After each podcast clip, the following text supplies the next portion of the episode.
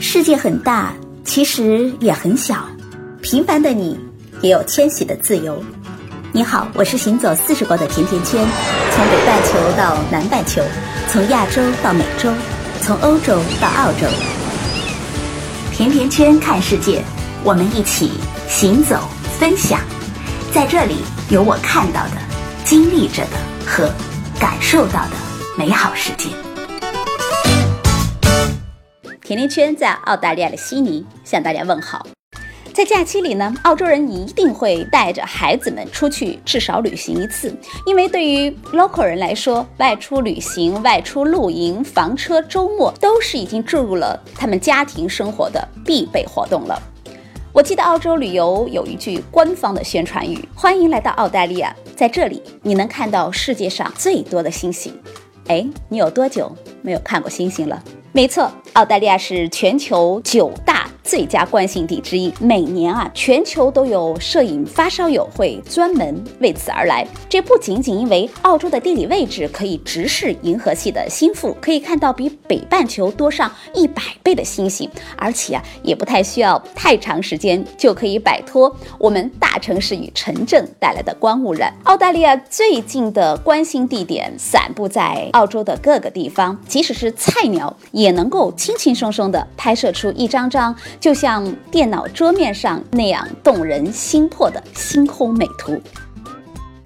现在孩子们的暑假正好撞上了圣诞长假，如何给孩子和家人一次不同寻常而又记忆深刻的旅行呢？今天我们就来聊聊这个话题。刚才有说北半球的小伙伴们远远不如南半球的幸运，因为银河的中心在赤道以南。所以在南半球就会有更多的机会看到美丽的星空，在地球的另一边藏着最美的星空。那么在哪里可以看到最美的星空？你想看到最多的星星吗？你想和家人一起静静地守候在星空之下吗？这期节目我们邀请到了我们的老朋友，旅游达人 Leo 做客甜甜圈，他将帮你找到南半球最美的星空。六，欢迎你，好久不见了啊！大家好，听说你和你的摄影发烧友们最近去观星了，而且还拍了很多绝美的星空美图。是的，是的，呃，前段时间呢，我们附近的几个观星空的呃很好的位置去拍了一些照片，这些都是我们刚拍的。看过银河星空的人都说它们很美，尤其是在没有光污染的地方。我看了这些照片，觉得用震撼、感动都没有办法来表达我现在看了你图的这种感受啊，分明就像是科幻大片，太梦幻了。可是 Leo 啊，为什么？南半球，我们能够看到这么漂亮的星空呢？说起来啊，真的是上帝非常眷顾南半球。南半球的观星是有非常好的优势的。首先呢，银河是位于南半球一侧，从南半球呢可以看到银河比北半球要多，你可以看到清晰完整的一整条银河。世界的各大城市，呃，强烈的灯光已经使专业的天文学家和业余的天文爱好者观星变得非常的困难。在北半球的夜晚，刺眼的灯光随处可见，并且在城市那么多年的发展过程中，没有控制光的污染，让观星空变得非常困难。但是在南半球，相对来说就很幸运了，因为南半球的人口比北半球要稀少，所以呢，没有北半球这么密集的城市灯光，并且在澳洲和新西兰的很多地方啊，都实行严格的灯光管控。呃，其实也是大家为了保护这种观看星空的资源，所以他们对家里的这种窗帘的厚度都有要求，就是要保证没有这种强烈的灯光透出来。所以在南半球，很多人会认为啊，星空观景和地面观景一样，是需要用心去特别去保护的。对的，是的，在新南威尔士州的北部有一个国家公园内，专门划定了一个禁止人造光的区域。为星空爱好者观赏南半球看的星空来创造了最佳的环境。比如，在距离悉尼西北部五百五十公里的沃隆邦格勒，专门划了一个黑暗天空公园，禁止所有的人造光。这里呢，也是新州政府为了吸引这种观星的游客，专门做了一点，这是一个很大的亮点。哎，说到这儿，我忽然就想起来了，另外一个在新西兰也成立的这个叫国际黑暗星空保护区的地方。你说的是新西兰的小镇 t a k a b o？对，那个小镇好像是非常的小，常住人口好像就三百多人。那个小镇呢，为了保护呃美丽的星空，他们从八十年代初开始就自发的减少了灯光照明，严格的按科学计算安装灯具。并且在没有人群的地方呢，尽量避免使用灯光，把路灯怎么去布置也进行了精心的设计，使得建筑的光线可以准确的照到需要的地方，而不向四周漫射。零五年开始，小镇又向联合国教科文组织提出要求，将他们这一片天空划为星空自然保护区的申请，就是希望全世界都能够意识到有清澈的星空对人类的重要性。嗯。我们真的是应该非常感谢当地这种组织还有居民，能够让我们在南半球看到这么漂亮的星空，他们有不少的功劳。在南半球一年当中的任何夜晚，而且都很容易看到一个叫南十字座的星座，在北半球。低纬度的热带地区，我们知道可以在春天或者是夏天的夜晚，或者是在地平线附近能够看到这么几个小时。在澳洲看南十字座方便吗？南十字座呢，它的主要的特征就是由四颗星构成了一个十字，它对南半球的文化有非常显著的影响。南半球的一些国家，他们国旗和其他的一些旗子上都会出现这个星座。并且在一八五四年的时候，彼得莫专门在这个旗下发表了著名的演说，在蓝十字下誓言要站在真诚彼此对待，为捍卫自由和权利而战。在殖民时代呢，就是蓝十字座也就成为了南半球一些国家的旗帜。最亮的一些星，主要是在巴西、澳洲、新西兰、巴布亚新几内亚和萨摩亚等国家的这种旗帜上。并且在澳洲的维多利亚州、首都领领地、北方领地等等这些地方都有省份的这种旗帜上也都会出现。澳大利亚来说，因为它是世界上空气质量最好的大陆之一嘛，所以在晴朗的夜晚，悉尼、墨尔本这样的大城市都可以看到满天的繁星，当然包括南十字座了。嗯，刚才我们就说了很多关于。星空的历史，还有星空文化的事儿。现在夏天到了，在澳洲，夏天是一个非常好的出去露营的季节，因为白天更长了，是意味着我们可以在南半球的天空下看到更多的东西了。哎，现在就赶紧的，请你给我们分享一下，在澳洲到底有哪些观星空的绝佳之地呢？呃，先从澳洲的首都领地开始说吧。堪培拉呢，其实也是非常适合观星的，因为它在澳洲的内陆了，算是。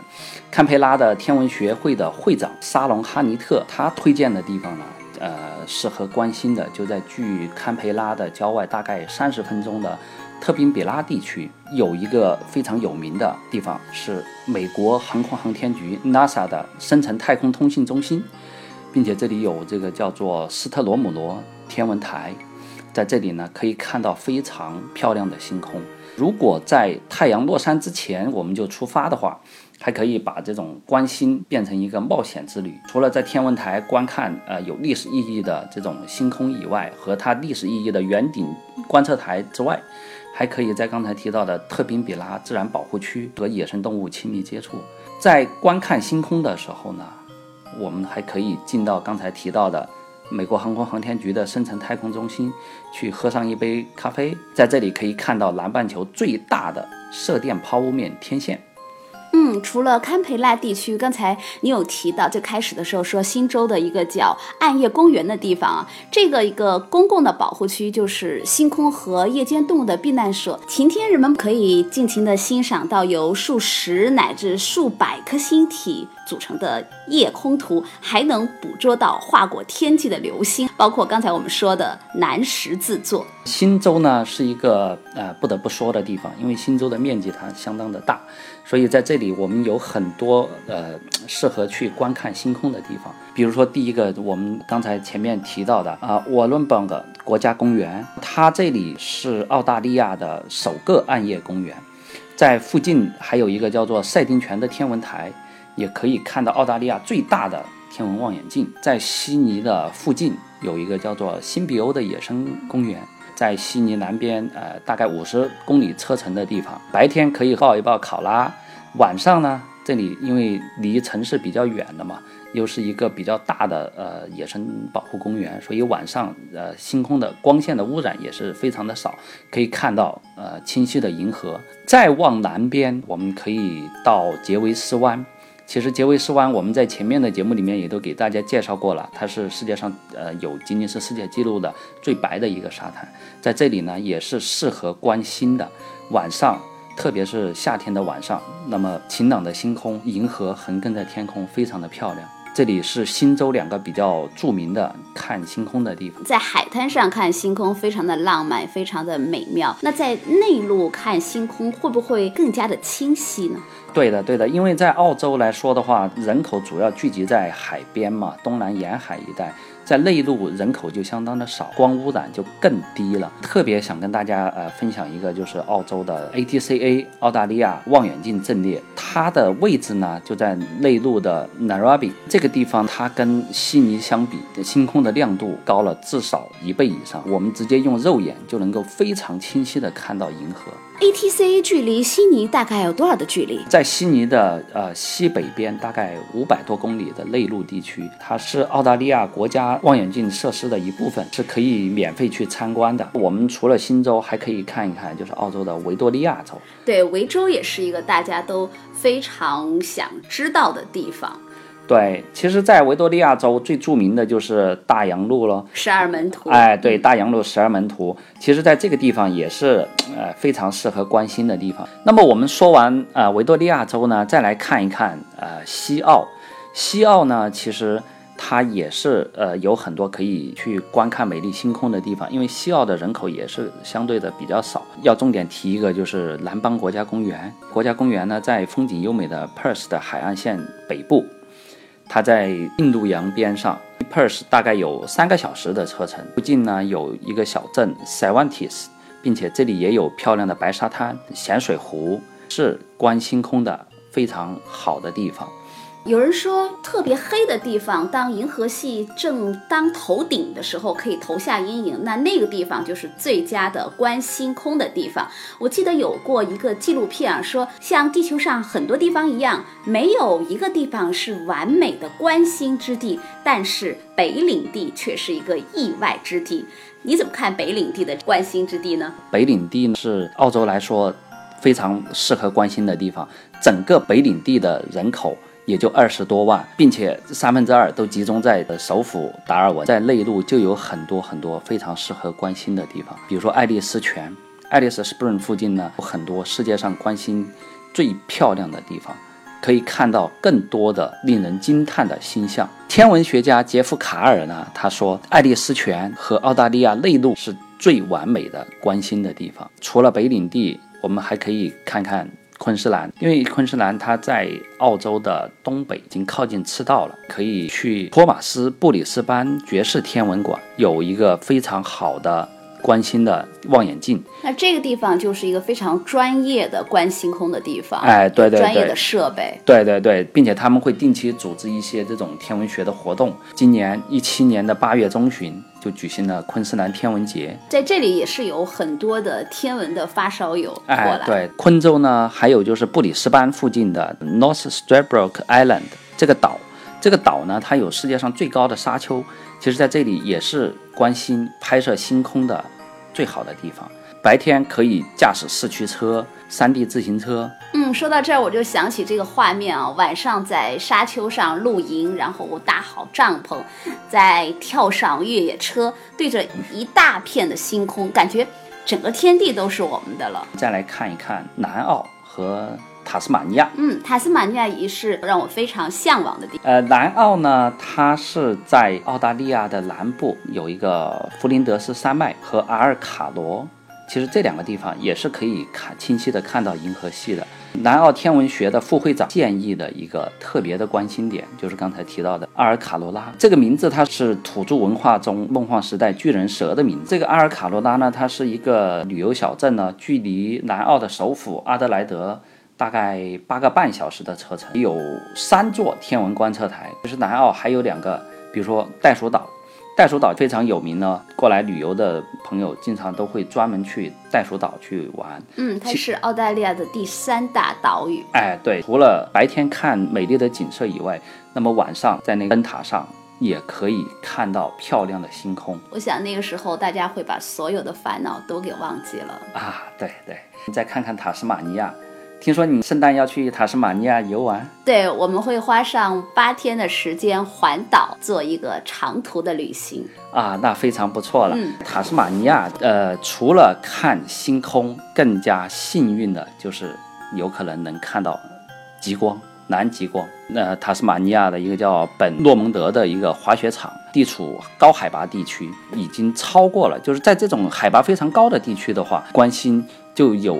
更少的这种干扰你视线的东西了。还有一个地方就是克拉伦敦庄园，这个地方是在塔州的第二大城市朗塞斯顿以南，大概二十分钟车程的地方，比较好的一个观星的地方。如果大家有兴趣，可以去那看一看。在这里呢，还可以看到漂亮的极光。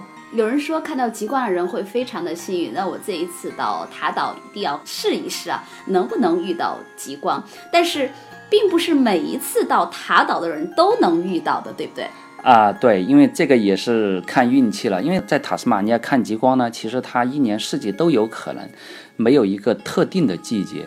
如果运气好，有可能你就会能看到了。所以说，看到极光的人非常幸运。还有一个必杀技，如果你去了以后啊，天气很不好，或者说极光太弱，最后没有看到，那么你还有一个机会就是。在飞机上看飞机，它是飞在云层上面的嘛？就是如果你想在飞机上看极光，那么就把回程的机票订在傍晚。飞机起飞以后呢，你就用尽全力把你的脸贴在窗玻璃上，并且用东西把机舱内的光线隔绝开来。这样，当飞机穿过云层飞上天空之后呢？你就可以看到天空中的极光，它和地面的完全不一样，看起来好像就是整个地平线上都在燃烧。我从现在就开始祈祷，要遇到好天气，看到极光。今天也非常的谢谢 Leo 给我们分享了梦幻的南半球最好的观看星空的绝佳之地啊！啊，好的，谢谢大家。如果你也是关心的发烧友，那么我们一起出发吧。今天就到这里了。甜甜圈看世界，我们一起行走分享，在这里有我看到的、经历着的和感受到的美好世界。